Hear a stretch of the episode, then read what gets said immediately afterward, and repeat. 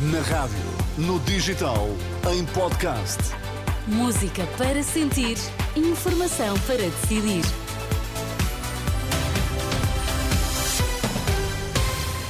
Hora certa para a edição da noite na Renascença. Para já, os destaques desta quarta-feira. Pedro Nuno Santos diz que as perguntas sobre a compra de ações dos CTT devem ser feitas ao Governo, o Governo que terá mandada para a pública comprar ações dos CTT. Aos poucos vai-se a chuva, mas veio o frio que pode chegar às temperaturas negativas na sexta. A compra de ações dos CTT foi apresentada ao Bloco de Esquerda e ao PCP, mas nenhum dos dois partidos mostrou interesse. Ainda assim, o Executivo avançou com o negócio. Quanto à par pública, a empresa do Estado que gera as participações em empresas já tinha garantido à Renascença que teve o aval da Unidade Técnica de Acompanhamento e Monitorização do Setor Público Empresarial e o Ministro das Infraestruturas remete tudo para o atual Governo, enquanto a oposição quer saber mais sobre o tema. É um caso que vamos desenvolver na edição da noite já a seguir. 2023 foi o melhor ano da história para o turismo português. Os números do ano que ainda agora terminou, foram divulgados pelo secretário de Estado do Turismo. Nuno Fazenda diz que o crescimento ocorreu em todas as regiões do país e ao longo de todo o ano. 2023 é um ano recorde do turismo nacional. Nós alcançamos uh, mais de 77 milhões de dormidas, o que significa um crescimento de 10% face a 2019. Também aumentamos o número de hóspedes, com cerca de 30 milhões de hóspedes, o que significa mais um crescimento de 10%. E nas receitas, crescemos mais 37% face a 2019.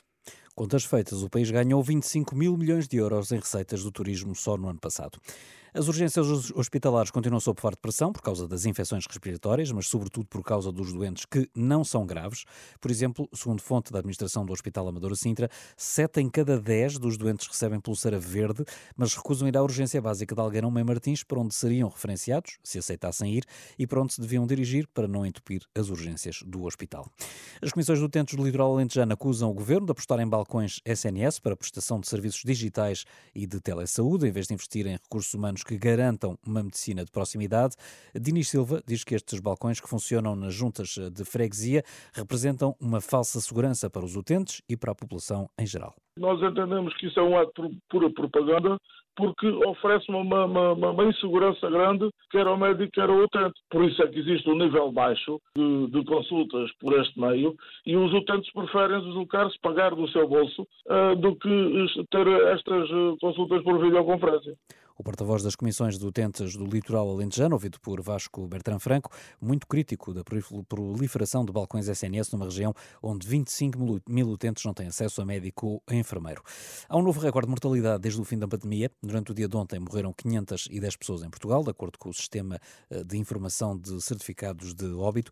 É um valor que ultrapassa o número diário de mortes registadas na última semana de dezembro, eh, quando foram atingidos os valores mais altos desde fevereiro de 2021. São números que coincidem com um pico de infecções respiratórias, sobretudo gripe A e Covid, que estão a entupir as urgências hospitalares de norte a sul do país. Lá por fora, a defesa dos Estados Unidos atribui a Israel a autoria do ataque que matou o número 2 do Hamas.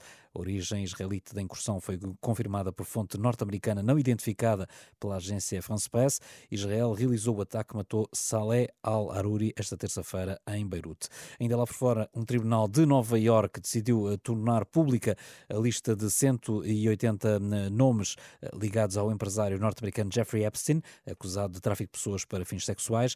Já são conhecidas eh, algumas eh, personalidades envolvidas no escândalo, entre elas o príncipe André de Inglaterra, mas agora poderão ver-se implicadas no caso altas figuras da sociedade norte-americana que passaram ilesas até agora. Os nomes devem começar a ser revelados esta quinta-feira e a notícia mais bombástica é avançada pela ABC News.